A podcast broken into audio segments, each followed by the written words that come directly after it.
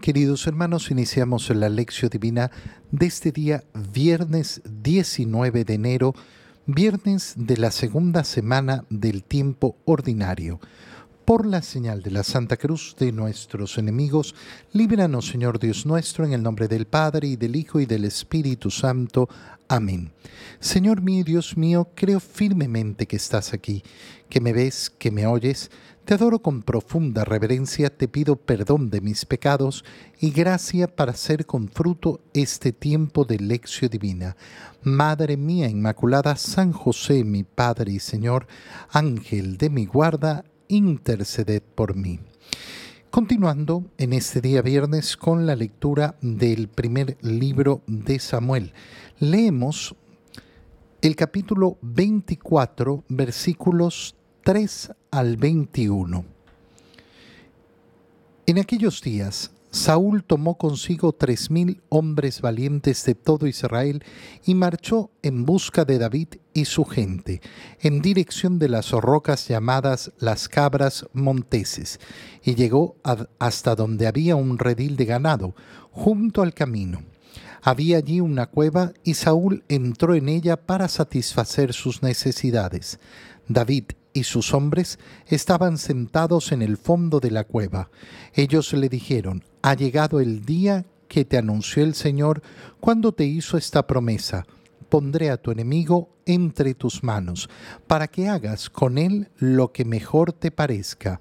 David se levantó sin hacer ruido y cortó la punta del manto de Saúl pero a David le remordió la conciencia por haber cortado el manto de Saúl y dijo a sus hombres, Dios me libre de levantar la mano contra el rey, porque es el ungido del Señor. Con estas palabras contuvo David a sus hombres y no les permitió atacar a Saúl. Saúl salió de la cueva y siguió su camino. David salió detrás de él y le gritó, Rey y Señor mío. Y cuando Saúl miró hacia atrás, David le hizo una gran reverencia, inclinando la cabeza hasta el suelo, y le dijo, ¿Por qué haces caso a la gente que dice, David trata de hacerte mal? Date cuenta de que hoy el Señor te puso en mis manos, en la cueva, y pude matarte.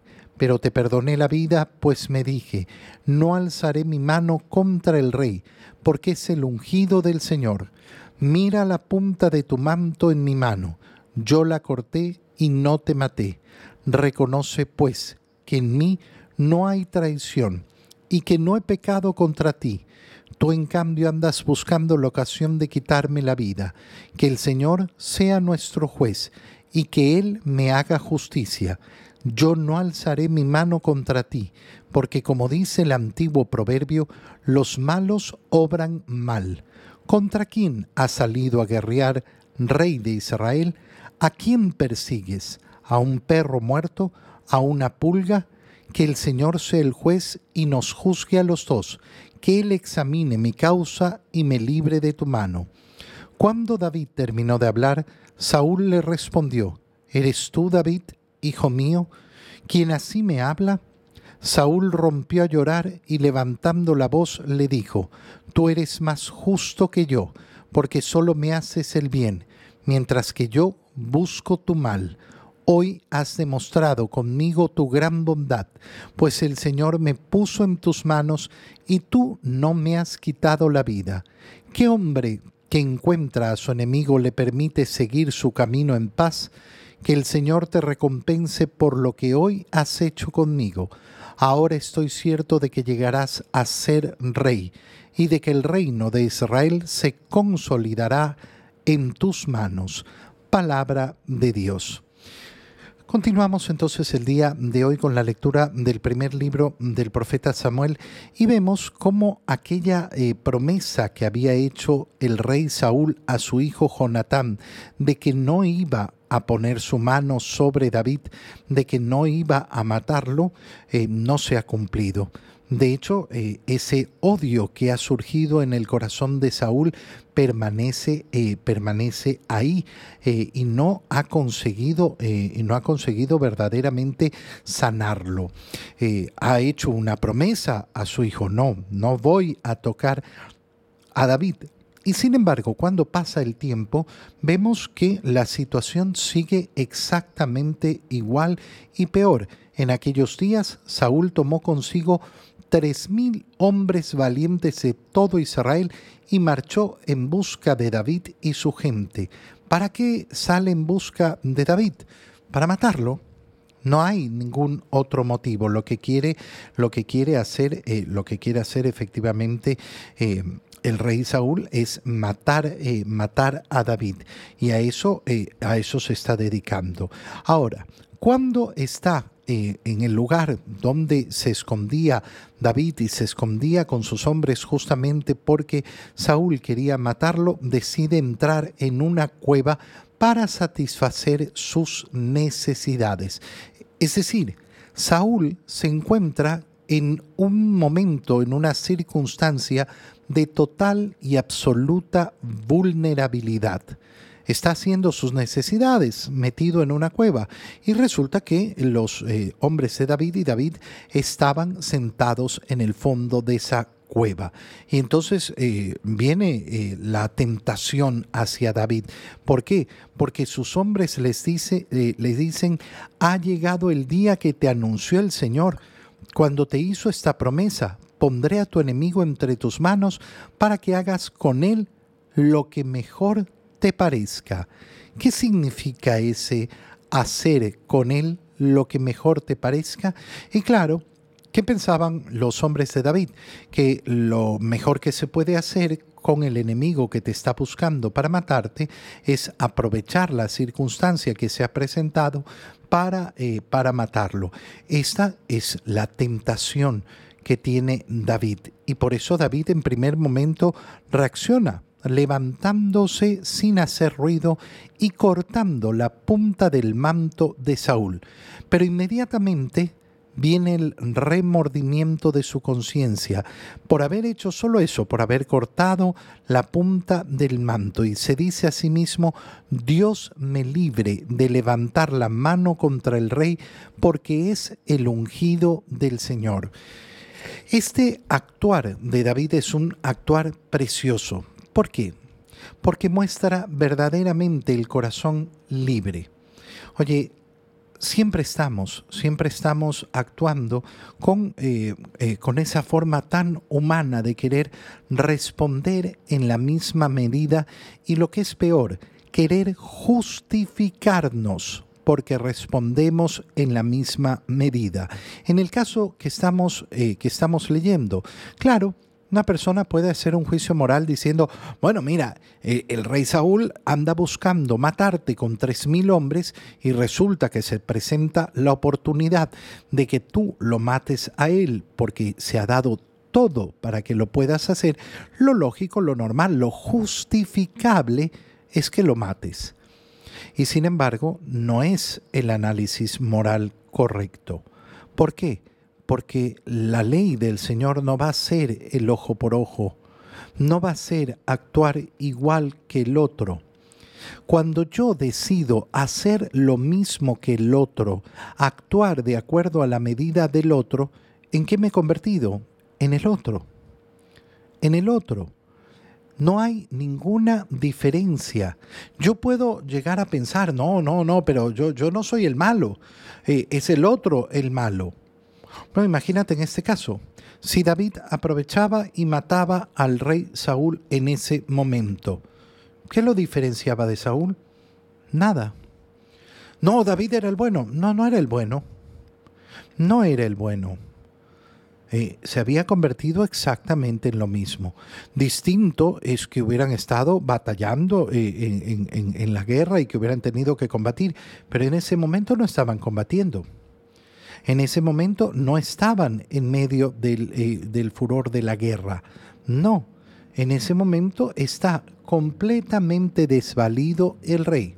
Está haciendo sus necesidades, es decir, está completamente vulnerable. Eh, matarlo hubiera sido una acción eh, no solo pecaminosa, sino eh, además sumamente reprochable por lo vil y por lo canalla. Qué importante es agarrar esta lectura, como digo, para reflexionar. para reflexionar sobre la profunda libertad que nos ofrece el Señor para no actuar como los demás, para liberarme de los demás. Pero cuántas veces tenemos que escuchar siempre esa justificación del niño chico. ¿Por qué le pegaste a tu ñaño, a tu hermano? Porque él me pegó primero. Esto es lo que responde el niño. Porque él me hizo otra cosa, entonces yo respondí. Este es el modo del niño de justificarse, de decir, no es mi culpa, es culpa del otro. No, no, la libertad y la madurez viene justamente cuando nosotros somos capaces de afrontar las injusticias, las maldades que hacen los otros y decidir con toda mi libertad, yo no quiero ser como el otro. Yo tengo la capacidad de decidir libremente qué es lo que quiero hacer con mi vida. Y esto va a ser, eh, eh, va a ser maravilloso cuando leamos el Evangelio, porque justamente el Evangelio nos va a hacer ver esa libertad de Cristo y la libertad de aquel que quiere seguirlo. En el Evangelio de hoy, leemos, eh, leemos el Evangelio de San Marcos, capítulo 3, versículos 13 al 19. En aquel tiempo Jesús subió al monte, llamó a los que él quiso, y ellos lo siguieron. Constituyó a doce para que se quedaran con él, para mandarlos a predicar y para que tuvieran el poder de expulsar a los demonios.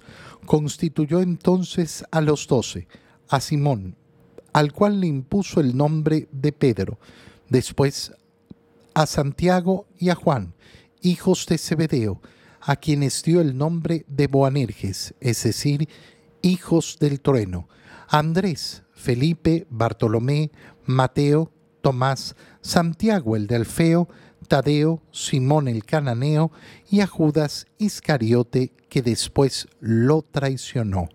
Palabra del Señor.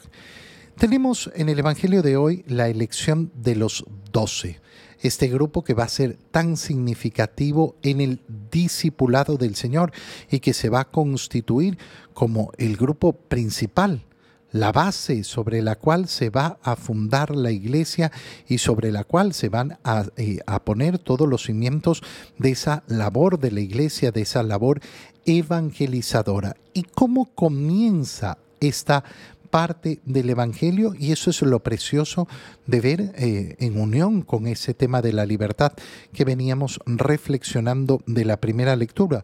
¿Por qué? Porque nos dice que en aquel tiempo Jesús subió al monte. Ya el subir al monte es un signo que siempre está en relación con esa acción profética, con esa acción del encuentro con Dios, eh, el recuerdo del de, eh, sacrificio que ofrece Abraham y sube al monte para ofrecer el sacrificio, eh, la acción de Moisés de subir al monte para recibir la ley de Dios. Sube al monte, esto significa que va a realizar una acción importante eh, y lógicamente mm, donde se pide esa presencia de Dios de una manera significativa. Subió al monte y aquí viene la frase preciosa, llamó a los que él quiso. Llamó a los que él quiso. Primera parte entonces de este llamado, de esta conformación de los doce apóstoles de Jesús, que llama a los que Él quiere. ¿Por qué fueron elegidos estos doce? Fueron elegidos, perdón, fueron elegidos simplemente por la voluntad del Señor, porque Él quiso. Digámoslo de una manera un poco más ruda, porque a Él le dio la gana. Nosotros podemos ponernos a discutir Oye, ¿estos doce eran los mejores? ¿Estos doce, ¿Estos doce eran los correctos? ¿Estos doce eran los que tenían que ser? ¿Acaso no había algo mejorcito por ahí? Seguramente que sí. Seguramente que eh, el, eh, Simón Pedro mm, podía, eh, podía, ser, podía ser intercambiado por uno mucho mejor, por alguien que no tuviera tal vez tan mal carácter como el, eh, de Pedro, que fuera, que fuera más, que fuera, mm, más pacífico, por alguien que no lo llegue a traicionar negándolo tres veces. ¿Acaso no había alguien mejor que Santiago y Juan llamados, llamados Boanerges? Boanerges significa hijos del trueno. ¿Qué significa hijos del trueno? Que también eran, eh, eran, eran con un temperamento eh, bastante especial.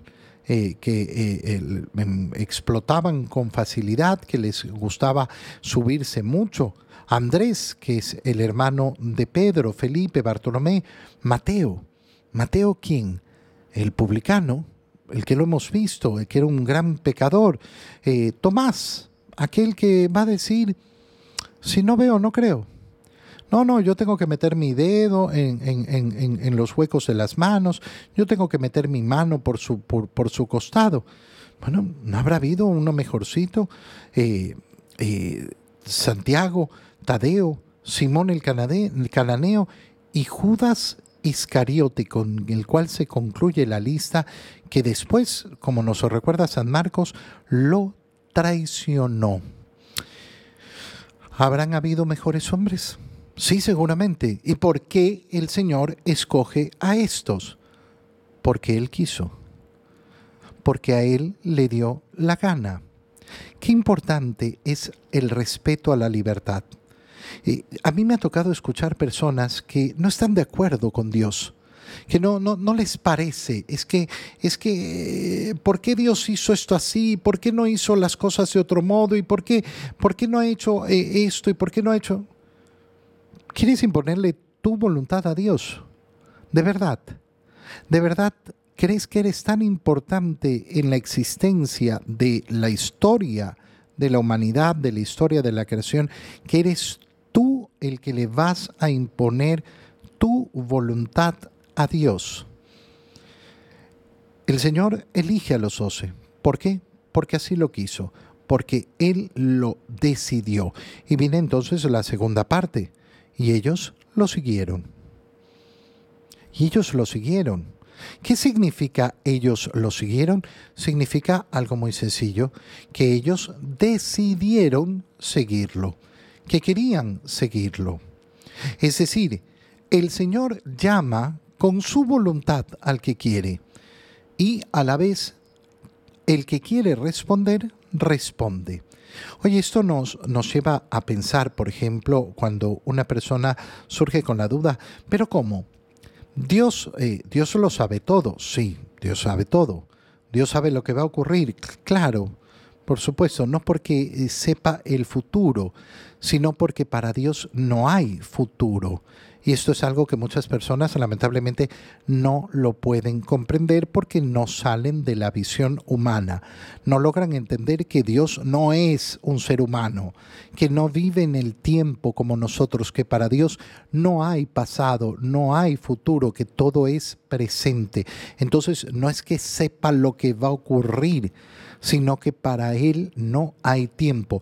Y entonces dicen, pero ¿por qué si sabía eh, que Judas lo iba a traicionar, lo escoge? Bueno, podemos dar muchas respuestas a esto.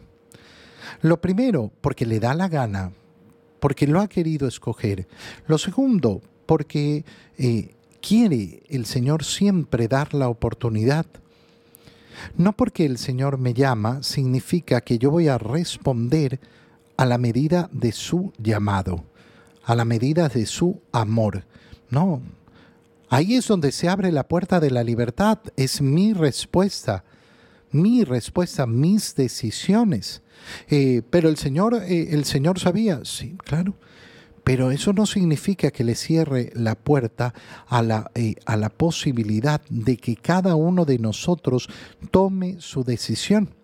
Imagínate cuando una persona dice, pero ¿por qué si Dios sabía que esta persona iba a causar tanto mal, eh, lo trajo al mundo? Pero es que no lo trajo al mundo para que causara mal.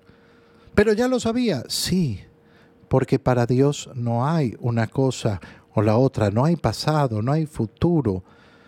Pero eso no significa que corte la libertad del ser humano porque ahí es donde se muestra el verdadero amor. Donde no hay amor a la libertad, no hay amor. Y Dios siempre abre la puerta y busca la oportunidad para que todo aquel que quiere se acerque a Él. Pero la decisión de seguirlo es nuestra. Él llama, pero cada uno de nosotros tiene que decidir seguirlo. Te doy gracias, Dios mío, por los buenos propósitos, afectos e inspiraciones que me has comunicado en este tiempo de lección divina. Te pido ayuda para ponerlos por obra. Madre mía Inmaculada, San José, mi Padre y Señor, Ángel de mi guarda, interceded por mí. María, Madre de la Iglesia, ruega por nosotros. Queridos hermanos, reciban mi bendición en el nombre del Padre y del Hijo y del Espíritu Santo. Amén. Un feliz día y un feliz fin de semana para todos.